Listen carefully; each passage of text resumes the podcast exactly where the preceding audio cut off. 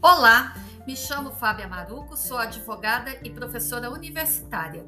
Bem-vindos a mais um episódio do podcast Direito Antenado, espaço para informação sobre tudo do que há de mais relevante na área do direito em uma linguagem acessível e descomplicada. O tema de hoje é a advocacia inclusiva. A advocacia é uma atividade ininterrupta e que exige a dedicação integral, harmoniosa e comprometida. É uma das profissões mais legítimas na sociedade como defensora da preservação e dignidade humana. O conviver em coletividade requer que todos devam dedicar paixão idêntica à construção do bem comum e ao direito de defesa como garantia universal. Ao escolher o caminho jurídico da inclusão, a advocacia aponta e defende os direitos que se rebelam nos conflitos sociais, mostrando-os como fundamentais à preservação de uma ordem jurídica justa e na defesa dos direitos humanos, dos trabalhadores, bem como dos que são excluídos de direitos em toda a sua ambiência participativa. As demandas por maior inclusão presentes em toda a sociedade vêm impactando também o setor da advocacia. Cada vez mais escritórios se veem na necessidade de promover a diversidade de gênero, etnia, orientação sexual, idade, renda, cultura, entre outros. Tais políticas também têm um papel fundamental para garantir uma harmonia nos escritórios Funcionários negros, LGBTQIA, ou mulheres podem se sentir muito mais à vontade quando frequentam um ambiente de trabalho que não tolera piadas preconceituosas ou assédios. Para o advogado, o ideal é conquistar um ambiente no qual a diversidade é normalizada, no qual o funcionário homossexual pode demonstrar sua orientação sem medo de ser reprimido. Acima de tudo, promover a inclusão é também uma forma de dialogar melhor com os próprios clientes na advocacia. O escritório acaba sendo mais atrativo para um público maior quando consegue promover essa identificação com os mais diversos perfis de pessoas, sendo que todos podem vir a procurar auxílio jurídico. Durante o exercício de seu ofício, os advogados são constantemente confrontados com questões sociais e solicitados pelo que vivem em situações de desigualdade. Se a normatização do convívio humano é determinada pelo direito e não pelas outras ciências sociais, impõe-se àqueles que operalizam as disposições legais uma maior responsabilidade social. As almejadas sociedades inclusivas distribuem oportunidades com igualdade, oferecem condições de desenvolvimento para todos, reconhecem as pessoas e têm estima pela diversidade a ponto de considerá-la em suas opções e na tomada de decisões em relação a todos os públicos e atividades. Quando analisamos as questões sob a ótica inclusiva, amplia-se a nossa capacidade de fazer boas escolhas individuais e em grupo, favorecendo o próprio crescimento pessoal e o desenvolvimento da coletividade em que vivemos. A inclusão diz respeito à criação de um ambiente no qual cada um tenha a oportunidade de participar plenamente na criação do sucesso da relação, da missão escolhida, do desafio enfrentado, no qual todos são valorizados em suas diferentes habilidades, conhecimentos e atitudes. Incluir é agir, é estar disposto para o encontro e para a transformação, nos dizeres de Kátia Bicudo.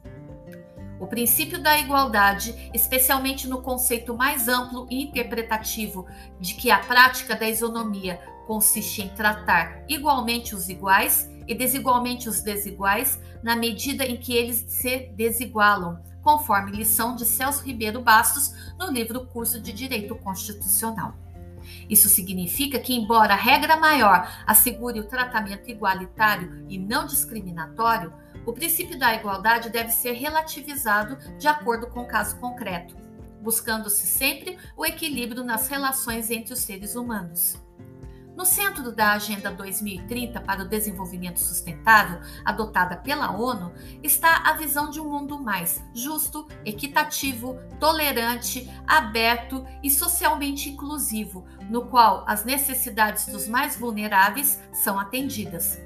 Um dos objetivos da Agenda 2030 da ONU visa a promoção de sociedades pacíficas e inclusivas por meio da construção de instituições fortes, transparentes, eficazes e responsáveis e com a igualdade de acesso à justiça para todos. Como um dos pilares para alcançar o crescimento inclusivo e sustentável das sociedades, o acesso à justiça deve ser compreendido tanto quanto um direito fundamental um princípio integrador de outros direitos, bem como um meio de garantir oportunidades para todos. É necessário enxergar o fenômeno pelas lentes da diversidade e pela inclusão social e compreender que determinadas características em grupos sociais, deficiência, gênero, condição econômica, etnia, trazem desafios ímpares para os governos e para as organizações de justiça em particular. Mas a advocacia é de fato inclusiva? Não por acaso, esse é um dos assuntos mais abordados atualmente, através de artigos de opinião escritos por diferentes autores que advogam em seus departamentos jurídicos e escritórios de advocacia. Embora algumas bancas ainda ensaiem a adoção de iniciativas para formar um time mais plural, representantes de vários escritórios com práticas internas estruturadas para oferecer oportunidades e boas condições de trabalho para os integrantes de grupos minoritários, contribuem com suas perspectivas. Advogadas, advogados LGBTQIA, negros e negras ou com algum tipo de deficiência puderam compartilhar pontos de vista, dicas, exemplos concretos de que investir em profissionais diversos pode trazer bons resultados para empresas e escritórios de advocacia. As sociedades de advogados têm um longo caminho a percorrer para garantir maior diversidade étnico-racial em seus quadros profissionais. De acordo com dados do IBGE, mais da metade da população brasileira, 53,6%, é negra.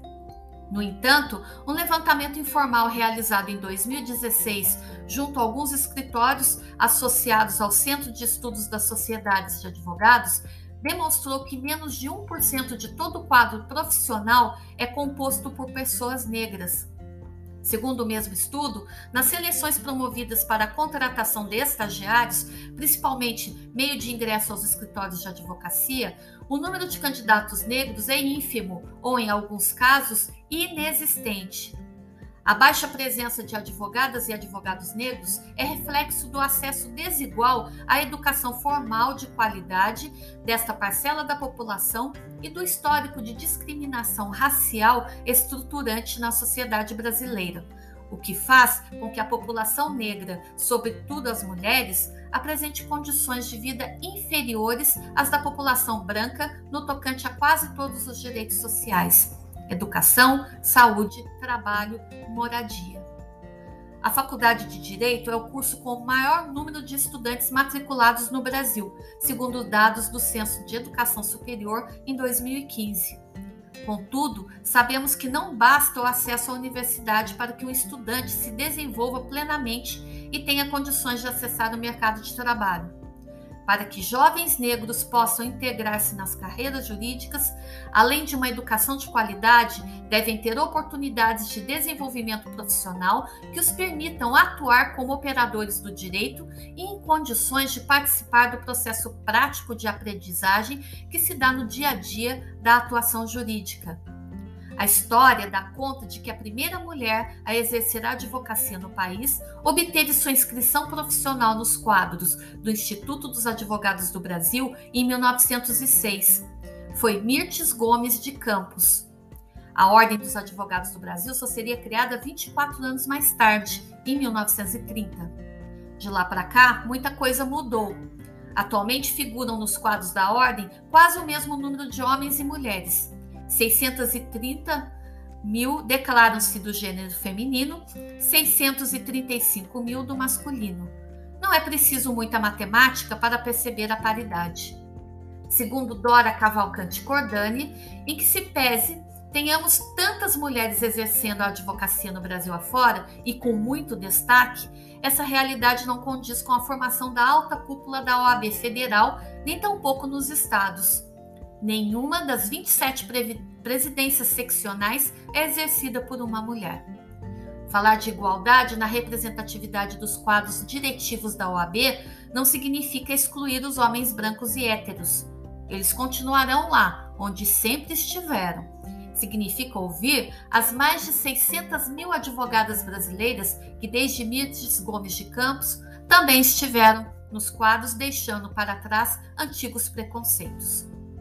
A paridade de gênero para registro de chapa nas eleições da OAB em 2021 já é uma realidade.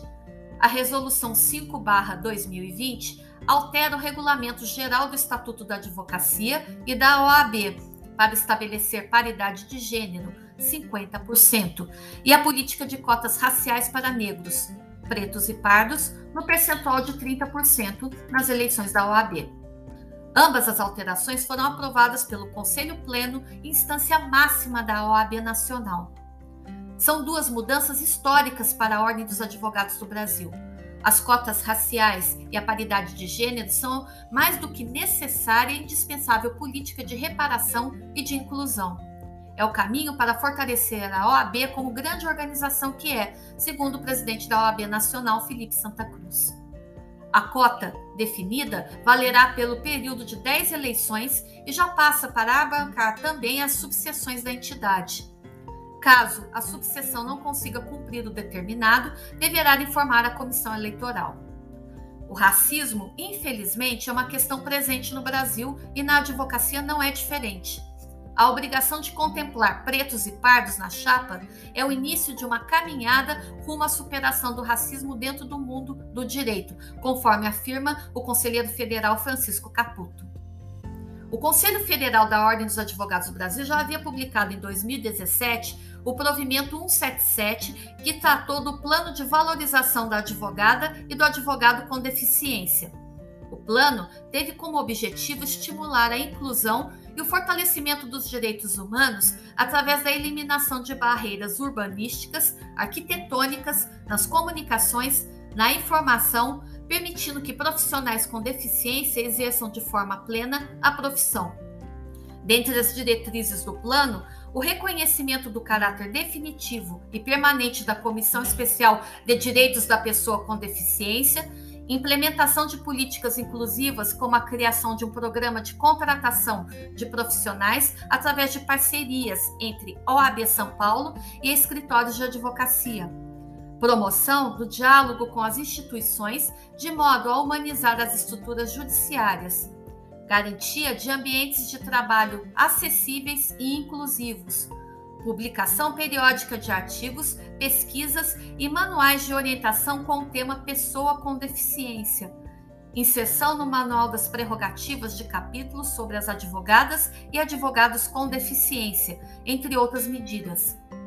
Promover a participação de pessoas com deficiência e sua liderança com o propósito de não deixar ninguém para trás, enfoca o desenvolvimento inclusivo, equitativo e sustentável, reconhecendo a deficiência como uma questão transversal a ser considerada na implementação dos 17 Objetivos do Desenvolvimento Sustentável da Agenda 2030 da ONU.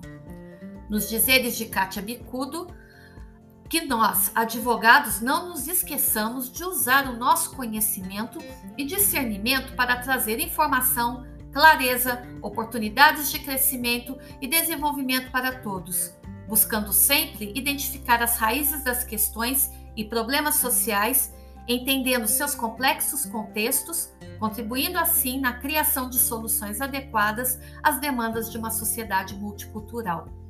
Inclusão é dar voz a todas as pessoas. Gostou do tema? Na próxima segunda-feira você está convidado para mais um encontro com Direito Antenado. Não deixe de seguir no Instagram, direitoantenado.podcast. Obrigada pela audiência e até lá!